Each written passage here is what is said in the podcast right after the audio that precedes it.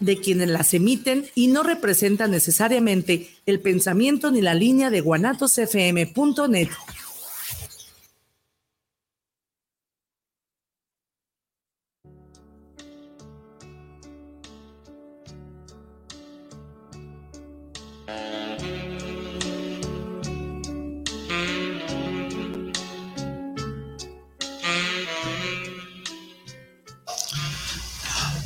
Hola, ¿qué tal? Buenas tardes. Muchísimas gracias por acompañarnos. Te recuerdo que estás con nosotros acompañándonos por guanatosfm.net y estás con nosotros también. También estás con nosotros por el programa del canal de YouTube El Arte Vivir en Pareja, la fanpage del Arte Vivir en Pareja. Te recuerdo también que estos programas los puedes seguir en Spotify, el podcast y donde quiera nos puedes encontrar. Aquí estamos entonces. Mujeres maltratadas, varones violentos, dos dramáticos aspectos de las asimetrías relaciones de género. En todo el mundo occidental, la violencia masculina hacia las mujeres se torna evidente y se deslegitima de forma creciente. Cada vez más, los, dispositivos jurídicos y sanitarios ejercen acciones sobre las personas involucradas y el campo de la salud mental no es ajeno a ellos. Creo que es importante develar estos mecanismos como parte de la tarea de hacer un análisis crítico de las injusticias de la vida cotidiana. Si pensamos desde una óptica de igualdad entre los géneros, visibilizarnos en un primer paso para intentar, es un primer paso para intentar su neutralización y posterior desactivación en las relaciones entre mujeres y varones para contribuir y modificar los juegos de dominio y permitir el desarrollo de relaciones más cooperativas, honestas e igualitarias en derechos y obligaciones. Miller, citado en un artículo de Micromachismos, la violencia en la pareja, de Luis Bonino Méndez. Muchísimas gracias. Mi nombre es Viri Vargas. Vicente Muñiz y esto es El, arte, de vivir, en, pareja. Muchísimas gracias por estar con nosotros. Te dejo mi número telefónico, triple tres ciento veintiocho cuarenta y cuatro cuarenta y tres, para que eh, pasas mensajito, preguntas. La vez pasada se quedaron, se quedaron muchas, eh, muchos saludos, Lick, abogado. Se quedaron, eh, no, pues traes tu, traes tu porra, no sé si esté contratada o si está no, como lo hace AMLO con sus, pero igual estamos en la segunda parte de violencia de género, marco, marco, marco jurídico, pero también todo lo que es lo sociológico. No sé si esto nos va a, a llegar a un tercer programa, pero al menos salgamos de este segundo. Y bueno, muchísimas gracias, Viri, gracias por estar aquí. Gracias a ti, Vicente. Gracias, gracias, Vicente, gracias, Vicente. A los Vicentes, muchísimas gracias. Pues bueno, el tiempo es oro y más en radio. Lick, empecemos donde quedamos la vez anterior. Tipos de violencia. Sí. ¿A qué nos referimos con la violencia? ¿Qué tipos de violencia podemos experimentar? ¿Qué tipos de violencia estás viendo tú en tu trabajo rutinario en el día a día? Que tanto la violencia mujer contra hombre, hombre contra hombre, pero ojo, se nos está escapando también que las violencias de orientación, que las parejas de orientación o preferencia eh, homosexual o bisexual también eh, eh, ejercen algún tipo de violencia. Pues bueno. Definitivamente. Tipos de violencia. Bien, antes de, de abordar el tema de tipos de violencia, una pequeña analogía que nos ponen mucho en un ejemplo cuando nos dan ese tipo de cursos o capacitaciones. Dicen, si una, si una ranita la ponen en una olla con agua normal, templada, y la, empieza, la prendes y empieza a calentarse el agua, ¿qué es lo que pasa? Que finalmente hierve el agua y la ranita se muere. Es lo mismo que pasa con una persona que está inmersa en un ciclo de violencia, que se va adaptando a ese ciclo de violencia, al tema de maltrato psicológico, físico, sexual y finalmente puede inclusive hasta fallecer. Es decir, no se da cuenta. No se da cuenta porque se, se va adaptando. ¿Qué pasa si la misma otra ranita, porque esa ya va a estar muerta, ¿Qué, pasa si otra ranita la metes a un agua, a una olla con el agua hirviendo? Inmediatamente te salta. Te salta. Es lo mismo si pasa una mujer, eh, una relación de, de pareja llámese de cualquier heterosexual, homosexual, bisexual, lo que sea, llegas, le, tiras un golpe o le dices, sabes que eres una pendeja, una puta o algo, pues inmediatamente se va a ir de, contigo, ¿no? Porque pues es una agresión directa. Oye, no, no hay un vínculo, ¿por qué me dices así? ¿Por qué me maltratas? Bye. Es una pequeña analogía antes de entrar a los tipos de violencia. Existen diferentes tipos de daños, daño psicológico, daño físico, daño sexual, daño patrimonial. En ese tenor, la violencia psicoemocional es toda acción u omisión, lo que les había comentado la ocasión pasada, que va dirigida a desvalorar, intimidar, controlar acciones, comportamientos, decisiones. Esto eh, consiste inclusive desde la celotipia, lo que habíamos comentado, la indiferencia, eh, descuido reiterado, chantaje, humillaciones, palabras obscenas, amenazas, eh, ¿Qué tipo de delitos se cometen con este tipo de situaciones? Vas a ver, hija, de tu tal por cual te voy a matar a ti o a tu familia. Eh, con quién, el tema de los celos, ¿no? ¿Con quién andas? ¿Y por qué no me dices? Este, seguro ya andas de cabrona o de puta. Eso, créanme que sí se ve de forma reiterada, ¿eh?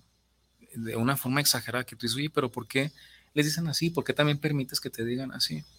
Sí, eh, también el, tema de, vas a ver, voy a golpear a tu familia porque me hiciste esto. O sea, todo ese tema eh, de violencia eh, psicoemocional sí afecta. Incluso con los propios hijos, ¿verdad? O sea, no nada más es voy a golpear a tu familia, le, amenazan con hacerle algo a sus propios hijos. Sí, o me los voy a llevar del país, ya tienen visa, soy también su papá. Eso pasa, como no tienen una idea, me los voy a llevar a, eh, Estados Unidos, a otro estado y no vas a saber de ellos. Oye, pues, ¿qué es lo que causa con, con este tipo de actos? Inseguridad, miedo, zozobra, temor, eh, aislamiento, eh, desvalorización, obviamente, en cuanto al tema de la mujer. Oye, ¿en serio no valgo nada? ¿En serio vale la pena estar en esta relación? es, para lo que me alcanzó, ¿verdad? Para me alcanzó y ya. Sí, nada más para eso me alcanzó. Y, luego todavía, yo he visto mucho en la, en la, en la consulta, en la terapia, eh, que hay algo. Cuando, cuando el, el violentador, el que ejerce la violencia, tiene una forma tan abierta o sutil, o tiene una forma, y no sé si, y muchas veces lo hace de forma consciente te voy a violentar, pero además te voy a crear sentimiento de culpa de que tú mereces esta violencia. Sí, que tú la provocaste. Que tú la provocaste, ¿no? El otro día estaba un, eh, de, todos de, de, todos los casos que vemos, ¿no? En que, bueno, yo te dije, hija de la tal, tal, tal, tal, pero tú tuviste la culpa, tú me, tú me sacaste el tapón. Espéreme, amigo, esto es una violencia, es una violencia verbal. No, pero no, no, no, no le pego, no, no, pues ya le pegué, una vez ya la mandé al hospital, ¿no? Y seguir con esto es el acostumbramiento y es la dependencia de que, sobre todo, que hay detrás de esto? Si no hay lo económico, hay una autoestima bastante jodida que no te alcanza para más, porque si tú solita o solito te en el espejo, hasta tú solo te andas violentando, ¿no? Crees que la vida es así, porque así lo vuelvo a insistir y machaco mucho, porque eso es lo que estás aprendiendo en casa, lo que aprendes en casa, ¿no? Sí. Como, el, cuento que leímos una vez, ¿te acuerdas? El donde la, sí, eh, ahí, exacto. Ahí no eran los papis, ahí la trataban bonito, querían su superación y demás, y el otro tipo le fue quitando esa valía, ¿no? En donde ella ya no se maquillaba, en donde ella ya estaba como de, de verdad ya no, ya no, ya no puedo hacer esto, ya no puedo hacer el otro, hasta que se arma de valor y bienvenido el cuchillo, ¿no? este, algún día te prestaré ese. Eh, a, lo mejor hasta ya lo leyó. Yo leí uno similar, pero con otro, otra finalidad diferente. ¿La señora de los tamales? No, no, no. Leí otro, otra historia que también hablaba de que la mujer era una, no me acuerdo si era una princesa o algo así de la realeza, y se iba y se casaba con un, con un sujeto, y el sujeto igual la limitaba finalmente ella pues decían, oye, pero tú no eras la que yo conocí cuando eras la hija del príncipe o lo que sea. Se sale, se divorcia y vuelve otra vez a ser la misma de antes. Mira, dice, te brillaron los ojos, la sonrisa, volviste a ser la de antes, porque se salió de esa, esa relación. Creo que se llama el, Club de los Maridos Descompuestos, el libro que leímos, creo, creo, pero eh, después les, les, traigo la referencia. Ya, ya no te interrumpo. Íbamos con los tipos de violencia. Existe la violencia física, es lo más normal, es lo, bueno, es muy entendible, ¿no? Eh, cuando ya hay el, tipo de, fricción corporal, donde se utilizan palos, se utilizan navajas, eh, se utiliza inclusive la misma pared, donde evidentemente la mujer trae una, un resultado físico. El morete, les guincen el cuello, la fractura, que les cortan el cabello, que las queman, que las apuñalan. Eh, todo ese tema pues es violencia física, donde ya la persona, la mujer o el hombre, quien sea, ya trae un tema de, un menoscabo en la salud. Hace, hace ratito comentaste, Vicente, de, de eso de... Vuelvo y regreso y creo que es lo que merezco. Hace tiempo, hace como unos 10 años, yo estuve en el área de detenidos y compartíamos los separos de robos con violencia familiar. Y no tienen la idea de la estadística tan alta. Yo creo que un 80% de las mujeres que eran violentadas, ellas mismas le llevaban de comer a sus agresores. Y una de ellas me dijo, es que él es diabético y yo lo provoqué. Yo tuve la culpa de que él me pegara. Y yo así de, dije, ¿es en serio? Eso fue uno de tantísimos, porque la, un porcentaje, insisto, muy elevado era el que decía, es que yo tuve la culpa, es que ya lo voy a perdonar. Ya estando detenido, como que se baja la euforia y dicen, bueno, ya me golpeó, ya me agredió, bueno, voy y lo perdono para regresar con él. Sí, si esa persona me tenía prohibido maquillarme, ya sé que le molesta para que me maquillo, ¿no? Entonces yo soy culpable por haberme maquillado de que tú me hayas puesto esa, esa golpiza. Sí, o no vais con tus hermanas, voy con las hermanas y la consecuencia ya sabemos. O la comida no está hecha, o cualquier cosa. Si pues. yo ya sé lo que le gusta y lo que no le gusta, yo lo provoqué porque no lo hice. Efectivamente. Entonces, bueno, el otro es la violencia patrimonial, que es, toda acción o omisión que ocasiona un daño o menoscabo en, el, en los bienes muebles o inmuebles de la mujer y su patrimonio. Eh, puede consistir en, en que la mujer se compra sus cosas, eh, su televisión, su mueble, su cocina, sus pinturas, perfumes. ¿Y qué es lo que hace el sujeto? Pues quebrar las cosas. Quebrar, oye, pero estás andando en contra de mi patrimonio, son cosas que yo me compré. Esta violencia, a ver, entiendo, este, eh, entiendo que la violencia física es punible, digo. Totalmente. Eh, sí, ya, ya, ya, aprendí algo, ¿no? sí. Esta, esta violencia patrimonial es punible. ¿Puede una doña llegar a un ministerio y decirle, oye, este, me rompió la televisión que yo compré, me ¿es punible o solamente, pues doña, pues que le vaya bien, o sea. No, finalmente. ¿se, ¿se, persigue? Claro, es un delito que se denomina daño en las cosas. Ok. Si una persona si mi pareja me daña mi vehículo, por supuesto que es punible, es daño en las cosas, estás causando el... O sea, en, el papel y en la teoría es punible. Si el Ministerio Público, los jueces este, procedan, es otra cosa muy diferente. Pero en el papel, eh, acuérdate que nuestra constitución es muy romántica, muy, muy, muy bonita aparentemente, ¿no? Pero en el papel es punible. En la realidad... Es que sí, en ciencias forenses hay un dictamen que se llama valorización de daños o avalúo de daños. Entonces, si yo tengo mi televisión, insisto, cualquier eh, menaje de un inmueble o inclusive el propio inmueble me lo dañas, hay un perito experto en decir, ah, ¿sabes qué? Te ocasionó daños a tu mueble, a tu vehículo, a tu casa. Es que si mi doña vende mi biblioteca, ¿la puedo acusar de...? Sí, ah, no, definitivamente. mi amplia biblioteca. Sí, quedó reducida a dos pinches libritos. Ah, no se la va a acabar si me hace eso. Porque también es sustracción, o sea, yo te estoy, me estoy llevando tus cosas. ¿Sí? El maquillaje, o sea, cosas que, son a lo mejor inherentes o propias de una mujer. Eh, dices, oye, pero son mis, mis, cosas, no dejan de ser mis, pertenencias.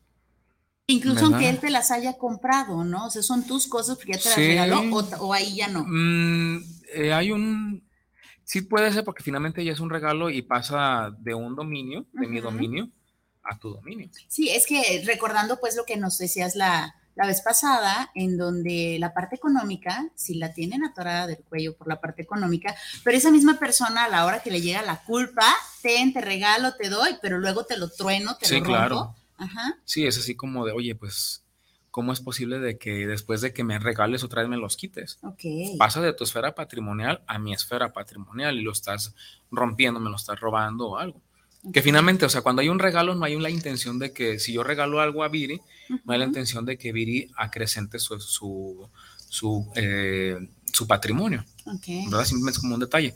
Pero ya en cuestión de muebles, homenaje, ya es otra circunstancia distinta. Te estoy, haciendo, una, limpia para que. Muy bien. Sí, hasta limpias hacemos chingados. Ahora, el tema de la violencia económica. No vas a trabajar no trabajas, no estudias, yo no quiero que crezcas como mujer, tengo mi pasaporte, la mujer tiene su pasaporte, su visa, no viajas. es una restricción a tu economía. curiosamente desaparece el pasaporte y te aparece con dos días antes de que se te venza, ¿no? Sí, o cualquier cuestión de que, de que una persona necesite un documento o algún objeto para poder acrecentar su patrimonio. Y si el hombre va en contra de, esa, de ese objeto o documento, pues ya está limitando el hecho de que yo trabaje. La licencia o, no sé, la cédula también pudiéramos hablar. Sí, pues todo el tema de, de, limitar o controlar las, los ingresos económicos de la mujer. La violencia sexual, que es una, es como un punto muy, muy fino, porque es eh, toda acción que amenaza o pone en riesgo o lesiona la libertad, seguridad, integridad y desarrollo psicosexual de la mujer. Aquí se pueden cometer varios delitos. Hace poco salió la ley Olimpia. Aquí, aquí se pueden dar varios delitos, desde el típico abuso sexual, que son tocamientos evidentemente en contra de, la mujer, cuando un sujeto va en la calle y el agarrón a la mujer, ¿no? En el busto, en la vagina o en los glúteos. El acoso sexual también, oye mamacita, estás bien chula, que, y más cosas. El acoso también se puede dar en el tema de, en el trabajo. Acoso sexual, pero en, el, en la cuestión de, de trabajo. Si no te metes conmigo, pues te voy a correr y el tema del agarrón por la pierna o que el agarrón del gusto, el patrón o el compañero de trabajo y oye, espérame, estás, estás atentando en contra de mi, de mi dignidad y en la cuestión sexual.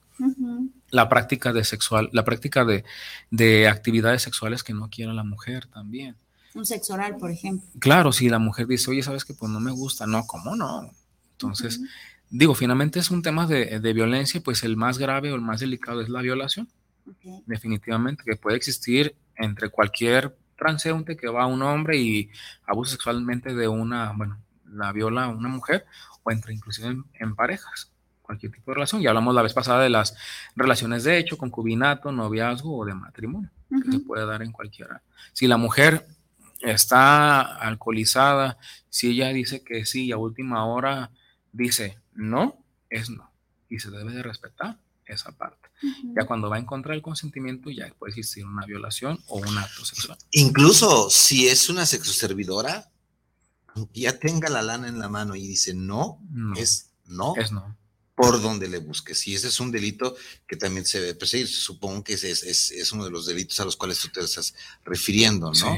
el abuso sexual, eh, ahora eh, esto, yo creo que de todos los abusos que tú estás mencionando y que, y que, y que tal vez tipos de violencia, yo creo que es, además es uno de los más sutiles, es uno de los, sobre todo cuando está en la pareja ya conformada. Sí eh, aquí hablamos mucho en contra a veces de, pero no es hablar en contra de, está muy solapado por la tradición judio-cristiana.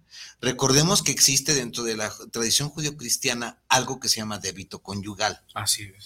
Y el débito conyugal es una, es una ley que ante la religión o ante la tradición judio-cristiana pues no te queda de otra, mamacita, es tu deber, es tu débito conyugal y si él tiene, llega con ganas de levantar la cortina, como dice, pues no tienes de otra.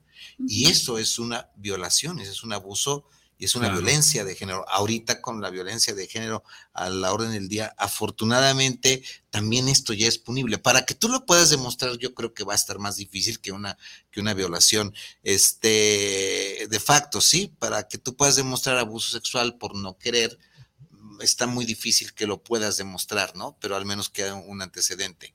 Bien, pregunto, ¿no? Sí, bueno, el tema a veces los dictámenes psicológicos y en este caso los dictámenes ginecológicos son los que nos dan la pauta a nosotros decir, ah, ¿sabes qué? Si existió violación. Como les decía la ocasión pasada, pues en un dictamen psicológico puede decir, sí, la chica trae afectación, pero no con relación a los hechos que denuncia. Y cuando hay un dictamen psicológico y, se verifica con diversos test, de, eh, herramientas psicológicas o psicométricas, y dice, ah, ok, entonces la chica sí tiene razón, porque yo le apliqué estas pruebas psicométricas y arroja un resultado positivo que sí hay, sí hay estrecha relación. Ahí es cuando decimos, ah, entonces sí fue abusada sexualmente. Otro delito que yo aborrezco y, y desafortunadamente son de los que me toca más eh, llevar a cabo son los abusos de niñas y niños. Entonces, hace tiempo, y, bueno, he interrogado muchas niñas víctimas de violencia y niños y mujeres. Eh, y hace, hace tiempo le dije, oye, ¿tú qué hiciste? Y me acuerdo que una chica me dijo, dice, y se, le dije, ¿tú qué hiciste cuando estabas recibiendo esa agresión sexual? Y dice, usted es muy atento conmigo, muy respetuoso. Dice, pero ¿qué quieres que hiciera? Yo soy una mujer y él es un hombre. Yo estoy chaparrita, él es alto y gordo. Entonces, yo, dice, me lleva más años. Yo no podía hacer nada y me dejé que me hiciera lo que él quisiera. Porque tenía miedo a que me golpeara o que le hiciera algo a mi familia. Y yo así de, le digo, ah, perfecto. Entonces, esa circunstancia, necesito que tú me digas para ver cuál era el estado de vulnerabilidad en el que tú te encontrabas y por qué no hiciste nada y por qué no reaccionaste ante esa agresión sexual. ¿Verdad? Entonces. Es un tema muy delicado. Sumamente delicado. Eh, les platico a ambos y a, y a los redescucha. Una vez me, me llegó un caso en donde una mujer llegó realmente choqueada porque el, el padrastro de su hija había llegado tomado abre la puerta de, su recámara, eh, de, la, pareja, solo la ve y se va. Y ella le queda como la espinita de seguramente como viene tomado, eh, lo voy a encontrar en el baño, lo se ha de haber quedado dormido en la sala. Entonces va y lo busca, instinto de mamá tal vez, y cuando voltea lo ve eh, besándole los pies a la niña, pero la niña con sus calzoncitos en las rodillas y ella llegaba y me alegaba totalmente cegada de, es que no sé si realmente abusó, yo vi que le estaba besando los pies, le digo, a ver, preciosa, ¿tu hija tenía por qué tener los calzoncitos en las rodillas? No, pero es que no, no creo. ¿Qué haces en esos casos? Eh, Cuando de plano tú ves que todo indica que sí, pero la mami no lo ve, está en negación total. Viri, Vicente, he tenido muchos asuntos de esos hace el año pasado tuve uno donde, la, bueno, tuve varios, pero uno sí me quedó muy marcado, donde advertimos que la mamá estaba a favor del papá. Decía, es que mi esposo es, es, eh, es imposible que él lo haya hecho. Y la chica totalmente afectada. ¿Qué fue lo que nosotros hicimos? Pues obviamente pues señora, discúlpeme, la niña no puede estar con usted porque está defendiendo al agresor de su hija y pues nos la traemos a un albergue o con otra, otro familiar, puede ser cualquiera de las dos opciones. El tema es de que los niños, algo así de niños o niñas, tienen muchos más derechos que las mujeres adultas, porque los niños pues no se pueden defender, ¿qué pueden hacer? No tienen inclusive las redes de apoyo, no tienen una cuestión de la edad adulta, no tienen dinero. Entonces, por eso son mucho más vulnerables, evidentemente, que una mujer. La mujer puede decir, yo elijo estar con él y decido seguir estando con él, pero una niña, cuando es tu papá o es tu tío o el hermano mayor, el abuelo, no lo sé, entonces pues lo que hacemos es buscar alguna red de apoyo con algún otro familiar o definitivamente mandarla a un albergue. Meto mi cuchara. del 100% de los casos de abuso sexual infantil, el 80% está muy bien esclarecido por estadística y por lo que yo veo, mi área de trabajo, está dado por los familiares más cercanos de la víctima. El padrastro, el padre, el tío, el abuelo, el primo y curiosamente el hermano es el que menos incide en un delito de abuso sexual infantil. Y curiosamente, dentro de estos eh, familiares, el padrastro es el que se lleva la estrellita, la cereza del pastel.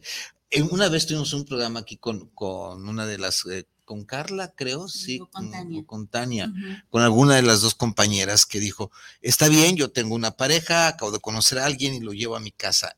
Ojo, ¿a quién hijos de la tal por cual? Llevas a tu casa. Llevas a tu casa. Espérate tantito. No sabes, no sabes de veras a quién estás llevando tu casa. Y entonces también está el abuso sexual infantil, donde el abuso sexual infantil, el abusador sexual infantil hay de dos tipos, el que abusa directamente, voy y, ejerzo el poder. Y no olvidemos que estamos hablando de un patriarcalismo, ¿eh? No olvidemos que no es una enfermedad. Un abusador sexual no es un enfermo mental.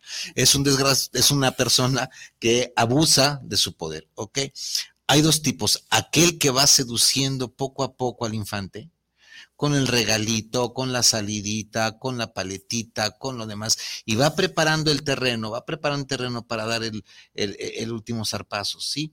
Eh, hubo, un caso muy sonado, hubo un caso muy sonado en el cual eh, eh, el, el, perpetuador ya estaba a punto de, si es que no se meten familiares, en donde pues adolescentes les enseñaba revistas porno. Oye, es que ellas me piden como yo sé mucho, ellas quieren saber, espérame tantito, no seas hijo de la tal por cual, ¿no? Entonces, eh, van preparando. La mayoría de los abusos sexuales infantiles, que no deja de ser el abuso, es, tremendo. Yo creo que a mí me sucede lo, igual que, que, sucede a ti. Yo no trabajo con abuso sexual infantil dentro de mi terapia. La terapia de pareja no lo trabajo el abuso sexual infantil porque me saca roncha.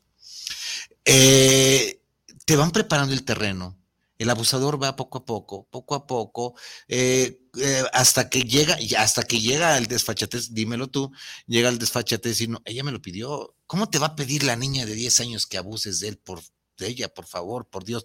¿En qué cabeza crees que tú, que yo abogado, me la voy a creer? ¿Crees que yo terapeuta te lo, te lo voy a creer, sí? No, incluso en una conferencia nos decía una, una mujer que se dedica a esto precisamente, que un tipo decía, es que ella me provocó y era una bebé. Dice, pues qué carajo, se quitó el pañal y te hizo así o qué, ¿no? O sea, pero el, tipo juraba que la bebé lo había provocado. Sí, inclusive unos, uno de los elementos, bueno, de los requisitos, nosotros le llamamos elementos del tipo penal o elementos constitutivos, que es lo que conforma un delito.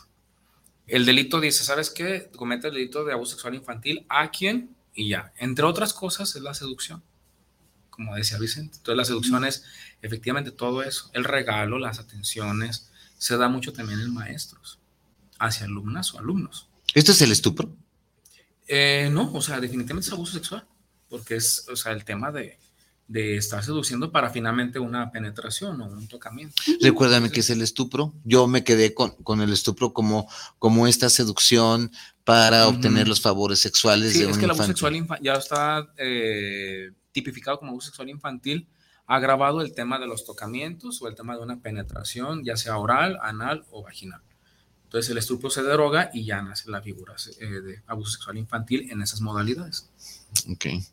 Me está dando coraje, ¿eh? pero síguele. Bueno, ahora sí, yo le decía a Viri, le digo, ahora sí es, va a estar intenso, ahora porque de verdad, eh, bueno, al final vamos a hablar de las consecuencias, pero son delitos que sí hay en demasía son de las cosas que conocemos a la ligera, pero decidimos no hablar porque nos sacan roncha, como dices tú, ¿no? O sea, decidimos, ah, mejor no, y entonces a ustedes les toca laborar con eso, exacto, con lo que nosotros de repente no queremos, a ti sí te toca. Sí.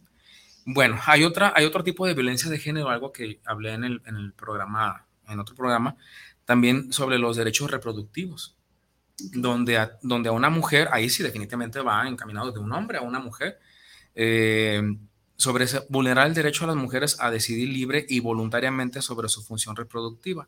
Esto en razón con el número y espaciamiento de los hijos, acceso a métodos anticonceptivos de su elección, acceso a una maternidad elegida y segura y los servicios de aborto seguro en el marco previsto de la ley.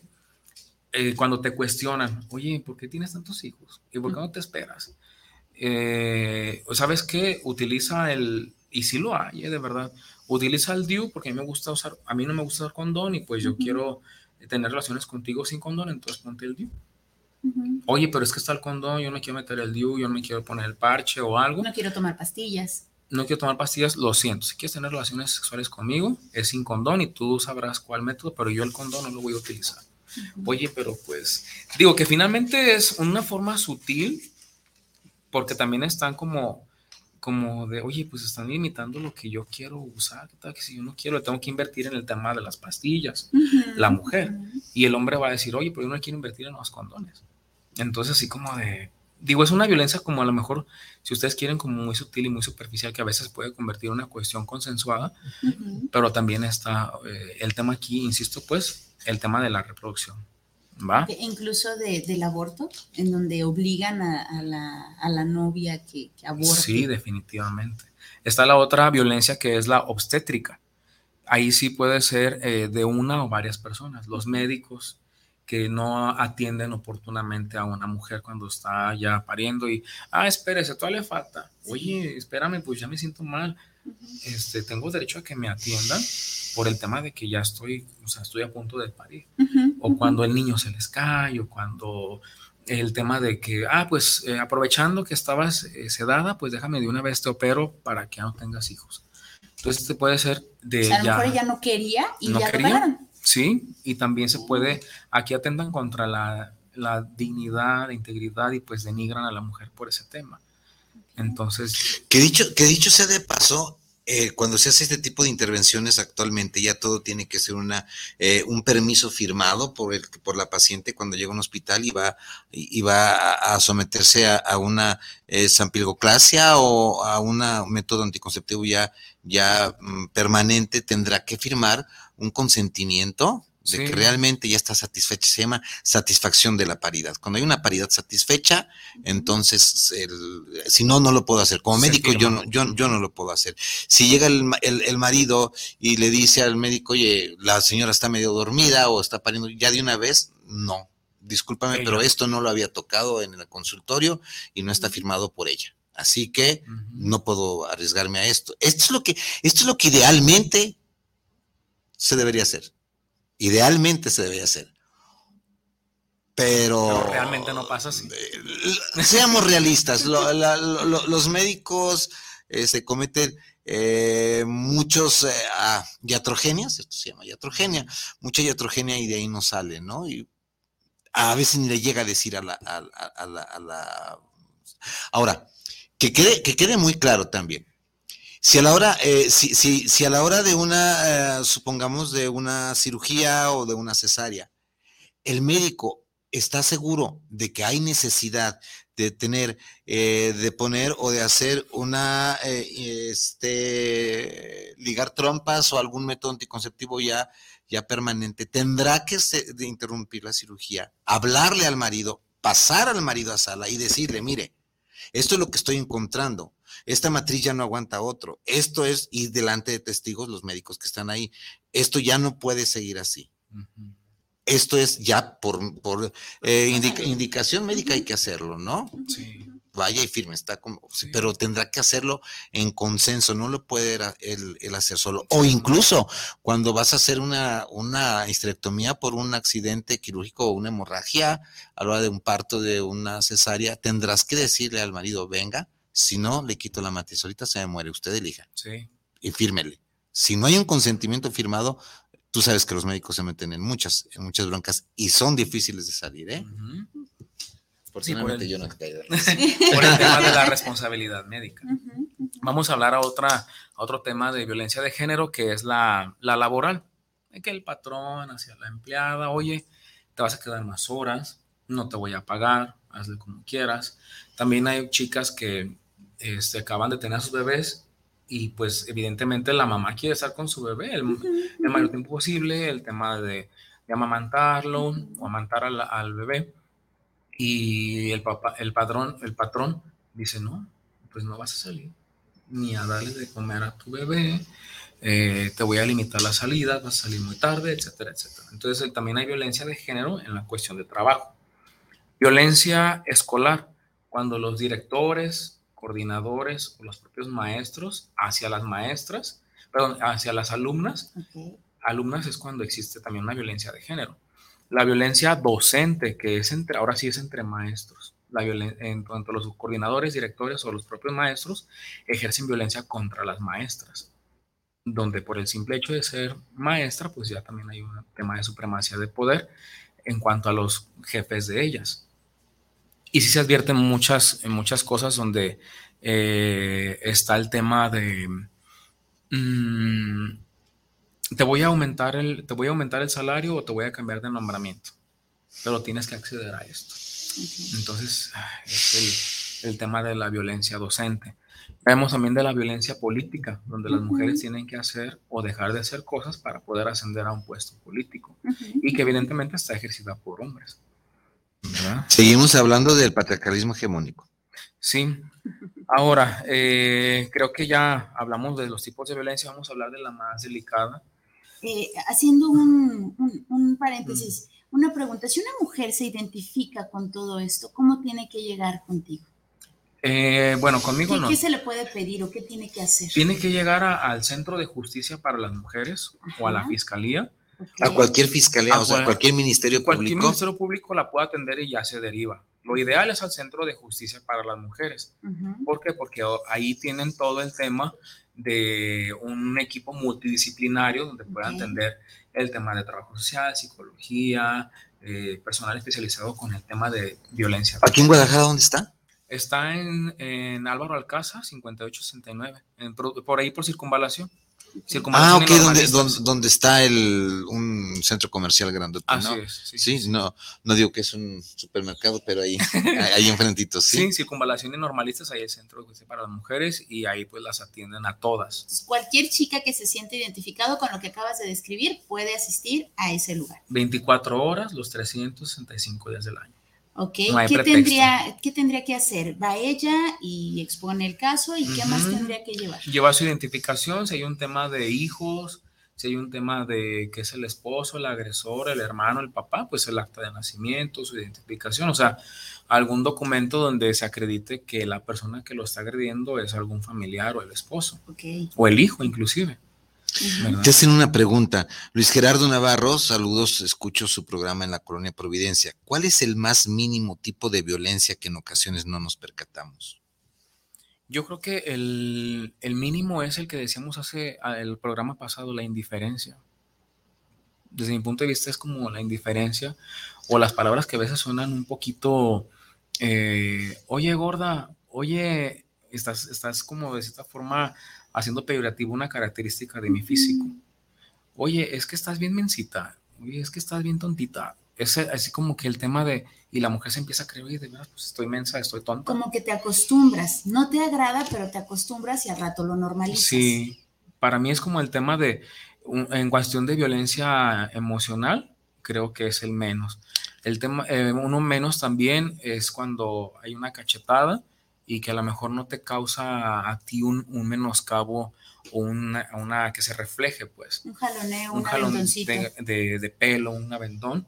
A lo mejor tú puedes decir, oye, pero es que no me causó nada. Pues sí, pero me aventó y con eso, pues yo, ¿cómo va a aventar una persona que yo amo? ¿Y, y cómo podría esa persona eh, comprobar que sí fue agredida con, cuando fue de lo mínimo? Con el, dictamen, con el dictamen psicológico.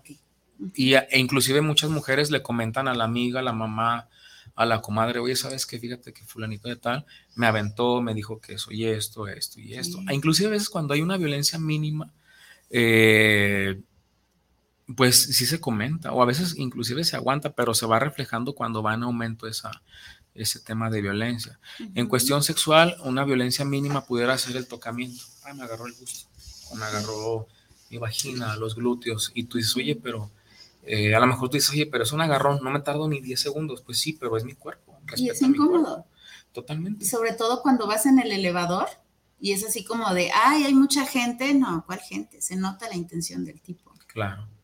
Luis Gerardo, eh, este, eh, cerrando lo que dice el abogado, déjame decirte, si quieren ah, ahondar un poquito más en esto, busquen en internet los cuatro jinetes del apocalipsis eh, de Godman. Nos habla de la indiferencia, nos habla del desprecio, nos habla de una actitud evasiva y nos habla de una defensiva. Son cuatro jinetes de la pareja que nosotros eh, recurrimos mucho a esto y no nos damos cuenta. Y esto es un maltrato. Esto es eh, parte de la violencia que se ejerce con la pareja. Búsquenle los cuatro jinetes del apocalipsis o busquen uno de nuestros programas que por ahí quedó fecha, no me acuerdo cuándo, pero por ahí, de, pero fueron de los primeros, ¿no? Que hablamos, sí. ¿no? O sea, retomar el pues, tema y volverlo a platicar. Sí, ya con otra, con el tiempo pasadito, sí, ¿no? Sí, sí, es más, este, ya, ya me dices los temas siguientes, ¿no? Fabricio Sánchez, saludos al arte de vivir en pareja, me encanta su programa y más de estos temas de derecho. Andrés Alvarado, saludos para los tres desde Eagle Pass en Texas, está teniendo un programa de la mano del abogado Vicente. Ande, traes tu porra. Raimundo Valadez, saludos por el programa El arte de vivir en pareja. Silvia Morales, programón, doctor Viri y a Vicente, una gran admiración por estar teniendo este gran tema. Fernando Torres, saludos para el programa del arte de vivir en pareja, un grato saludo. Muchísimas gracias, gracias. De este lado tenemos a Paola Díaz. Eres enorme. Vicente García. Y saludos a todos en el programa. Excelente tiempo y temas. Vámonos, vente. No, no, ¿qué estamos haciendo aquí? Echando chisme. Pues sí, pero pues aquí, ¿qué estamos, estamos aquí nada más Muchas de gracias, vámonos. Eh, también está Olivia Hernández. Hola, eh, buenas noches. Saludos a todos desde Tabasco. ¿Qué tema el de hoy? Oli, ¿cómo estás? Oli, querida. Oli. Gracias, Oli. Ya te extraño, eh, Oli. También tenemos a Ainik Braca. Dice, excelente invitado. Mi compañera, mi compañera, sí, sí. saluditos también. Y también tenemos a Roberto Ortiz, eh, un excelente fiscal con una gran trayectoria. Gracias. Oye, yo creo que le vamos a dar programa aquí exclusivo a este. Yo creo que sí, que se venga el solo cuando. ¿no? Cuando no estemos, que nos cubra. Da, órale. También tenemos a Luna Chávez, excelente fiscal y compañero con mucha experiencia en ese tema. Saludos. Saludos, Luna. Vladimir Ávila, excelente fiscal, años de experiencia, el mejor fiscal. Mm, muchas gracias, Vladimir. Eh, a Aletia Águila, excelente tema mi bellísima madre. Alejandra, ¿cómo estás, Alete Ávila? ¿Cómo estás, Ale? Sí, saluditos. No me vayas a cobrar aquí delante de la gente, ¿eh? Órale. ¿Algún saludo que tú quieras? Sí, saludos. Me dijeron a, Israel, a Israel, a Lupita, a, a Denis, a Marisol Sánchez, a la Perito Ginger, a mis compañeras eh, Andrea, Liz, Gaby, a la licenciada Aida Ramírez y a la Perito Damiana, que nos vio la ocasión pasada y le dije, le voy a mandar otra vez saludos. Entonces ahí están a todas mis. Pues saludos a todas. A todas. No venía preparado. No venía preparado, pero me saco mi lista.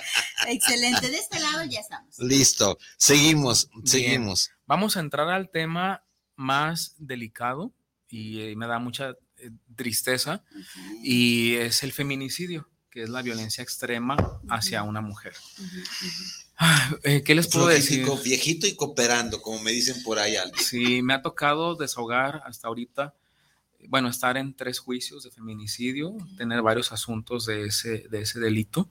Es la violencia extrema donde se dan, va pasando el tema, por eso hacía el tema de la analogía de la ranita. Va pasando la violencia, va incrementando. Aquí vamos a resumir todos los temas de violencia. No salgas, no te maquilles así, tápate esa blusa, no quiero que utilices pantalones apretados. Es, va, como mínimo, la violencia mínima que decía Luis Gerardo o Gerardo. Va aumentando con el tema de los jalones, el golpe, las restricciones, no sales, no trabajas, no estudias, vas a quedarte aquí en mi casa con mis hijos, no tienes derecho a visitar.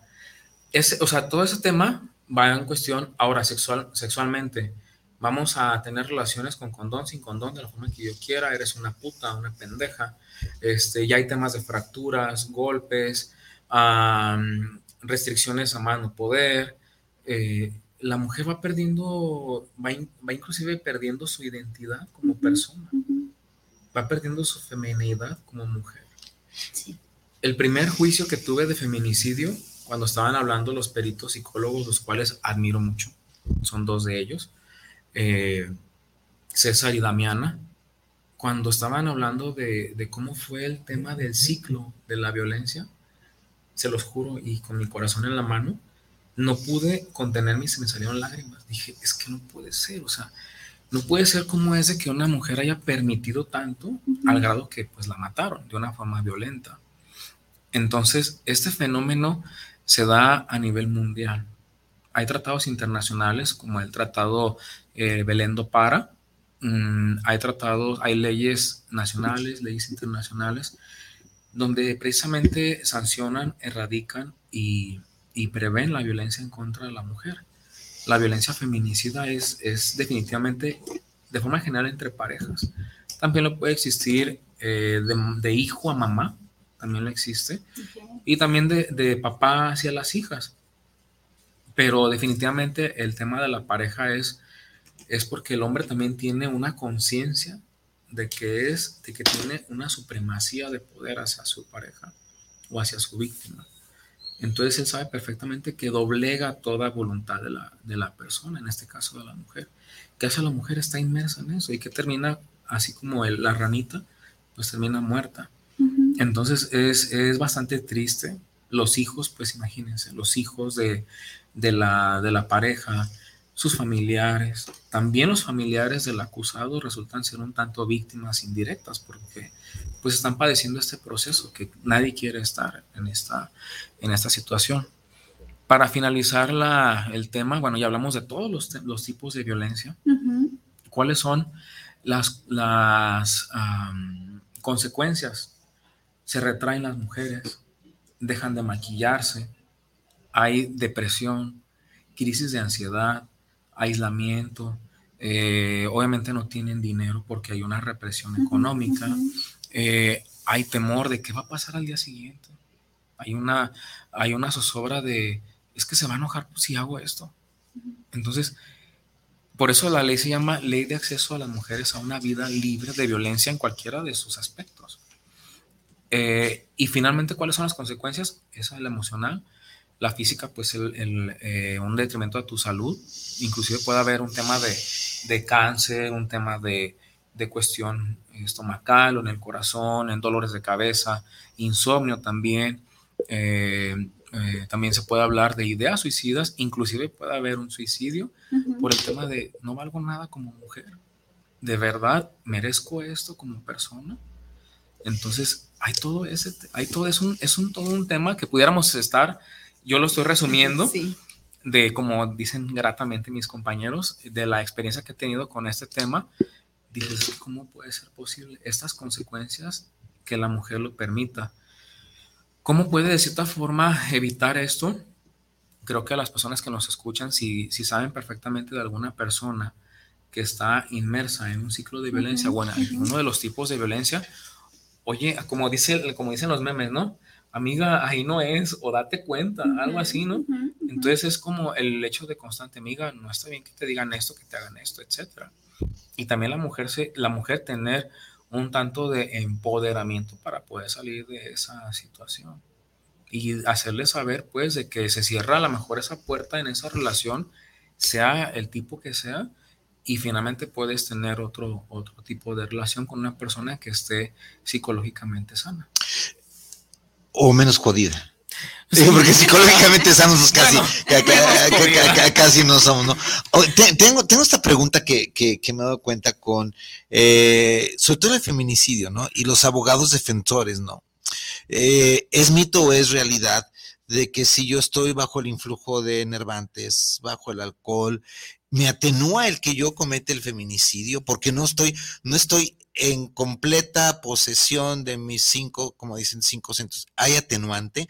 Por ejemplo, el atenuante no es lo mismo que yo eh, atropelle y mate a dos cristianos sin estar alcoholizado que estar alcoholizado, porque estoy alcoholizado me va, es, un, es un atenuante para, para la punibilidad y para el castigo. Aquí en el feminicidio no hay, no hay esto, no hay, no hay, no hay estos atenuantes. No. Estés como estés estés como estés, porque finalmente nadie, nadie, se está forzando a que ingieras bebidas embriagantes o que consumas algo enervante. Si lo haces bajo el influjo de, esa, de alguna sustancia tóxica o algún medicamento, pues ya es bajo tu responsabilidad. No hay ningún atenuante o algún, algo que pueda mitigar esa, esa conducta. Finalmente, el resultado de una conducta delictiva es la culpabilidad, el resultado de una conducta. Entonces, la conducta que fue ese tema de agresión agresión extrema y cuál fue la, eh, la, punibilidad o el resultado, la muerte violenta de una mujer, con independencia de los factores externos, eh, externos y los propios factores internos y del ciclo de violencia que haya estado inmersa la, la, pareja o la mujer. Déjenme, habíamos comentado, Viri, hace en algunos programas, pero lo que tú decías hace rato, abogado, de eh, el acostumbramiento o el habituamiento a estar viviendo con una persona violenta, ¿no? Y se recurre al famoso síndrome, del y síndrome de Estocolmo. El síndrome de Estocolmo es de que tú te das cuenta de todo lo que está pasando contigo, que te están agrediendo, pero terminas entonces por justificar como la persona esta que tú dices, pues bueno, yo le traigo, fue mi culpa, es diabético, yo lo hice enojar y ese es un, es un claro síndrome de Estocolmo.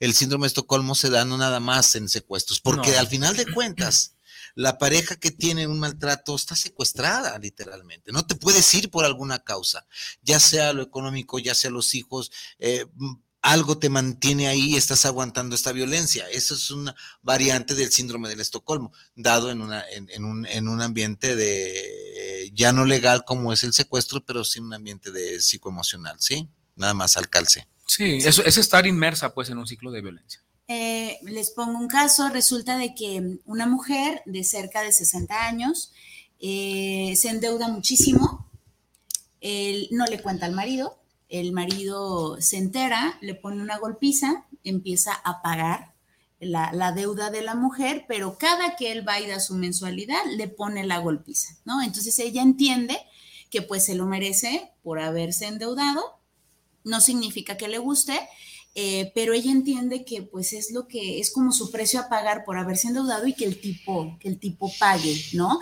Entendiendo que desde que eran novios, eh, bueno, ella llega a la casa, no se casaron, pero llega a la casa de, de, este hombre. Este hombre todavía vivía con la mamá y con el hermano, y entonces entre los tres la golpeaban, la cacheteaban, etcétera. ¿Entre los tres? Entre los tres, o sea, cuando de repente era la, suegra, cuando de repente se le ocurría al cuñado y pues obviamente a él como pareja, ¿no? Entonces le quitaron la personalidad por completo y entonces hoy ya no existe la, suegra, ya trascendió, ya, eh, ya no vive con, con, el, con el cuñado pero pues ya se le quedó esta parte, ¿no? En donde dice, bueno, pues si antes me golpeaban entre tres mínimo, ahora es uno, y entonces está pagando mi deuda, seguramente me quiere. seguramente me quiere. Cuando, cuando, cuando una de las herramientas que yo utilizo y que me ha dado resultado, cuando tengo una pareja violenta, uno de ellos ejerce más violencia que el otro. Y, y, todo el tiempo es, no sé por qué, dices, porque los hombres, eh, por este patriarcalismo que tanto traigo desde hace tiempo, este, yo le digo, ¿tienes hijos? ¿sí? Tengo una hija. ¿Qué le estás enseñando a tu hija? ¿Que tu hija es estorbo? No. ¿Que tu hija tiene que aguantar? O sea, ¿la estás preparando para que ella encuentre un hombre violento igual que tú? Y tu hija va a tener que aguantar las mismas vejaciones y las mismas, las mismas actitudes violentas que estás ejerciendo con tu, con tu pareja. O sea, eso es lo que realmente quieres para tu hija. A ver, mamá, eso es lo que realmente... Tú estás soportando esta violencia, ¿sí? Va. Nos vamos a arreglar, ok, pero ¿qué le estás enseñando a tus hijos? ¿Le estás enseñando que esta es la única forma de decirse que te amo golpeándote? ¿Eso es lo que quieres que tu hija realmente aprenda? Pues porque vas por muy buen camino. Ojo a los que nos están escuchando, realmente pregúntense, porque ¿de qué van todos estos programas? ¿De qué va el haber invitado en estos programas al abogado, no? En, en esto de que, de veras, ¿ustedes creen que no son violentos con su pareja?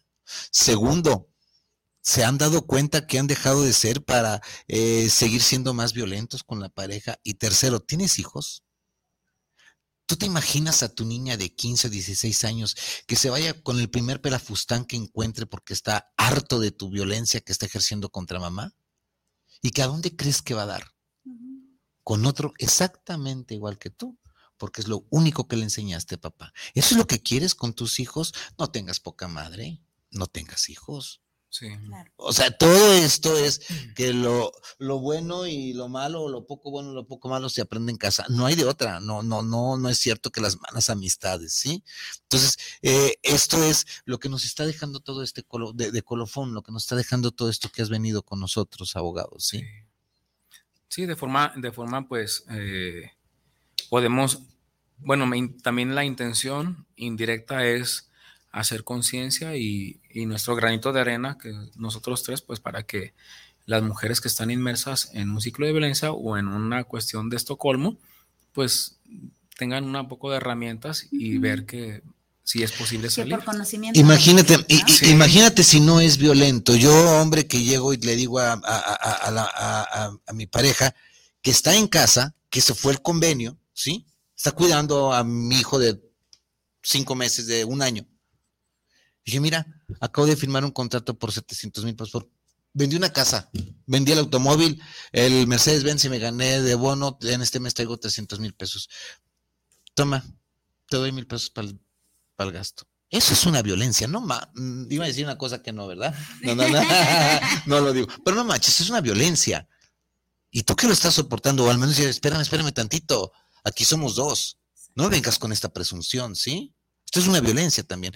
Cae, cae dentro de la violencia este, económica, ¿no? Ahí sería como una limosna para que no digas, ¿no? Eh. No es para que medio como si medio vistas y te compres un par de zapatos en San Juan de Dios, ¿no? Para que no digas que no te di. No manches, ahora sí no mames. Me gusta más. Amigos, eh, estamos a punto de terminar este programa. Muchísimas gracias al abogado Vicente García González. Eh, le quiero muchísimo a él y a su familia, ya lo he dicho. Eh, desde la vez, desde el programa anterior. Para mí es una gran, gran, gran orgullo que estés aquí con, conmigo. ¿Quién no fuera a decir que nos fuéramos a encontrar en estos, en estas lides, no? Aquí estamos. Muchísimas gracias. Te recuerdo que este programa lo puedes volver a escuchar por Spotify, El Arte Vivir en Pareja, radio o en el internet, ¿no? En el YouTube, El Arte de Vivir en Pareja o en cualquier red social. ¿Algo más que agregar, abogado? Muchísimas gracias. Muchas gracias, Vicente. Al contrario, gracias por la invitación y pues nuestro granito de arena para prevenir la violencia en contra de las mujeres. Sí, recuerden que el arte de vivir en pareja es un proyecto psicoeducativo para la comunidad. Muchísimas gracias. Nosotros somos Vicente Muñiz. Diri Vargas. Y esto es El, arte, de vivir, en pareja. Nos vemos en ocho días. Bye bye. Gracias, por todo. Abrazos. Bye,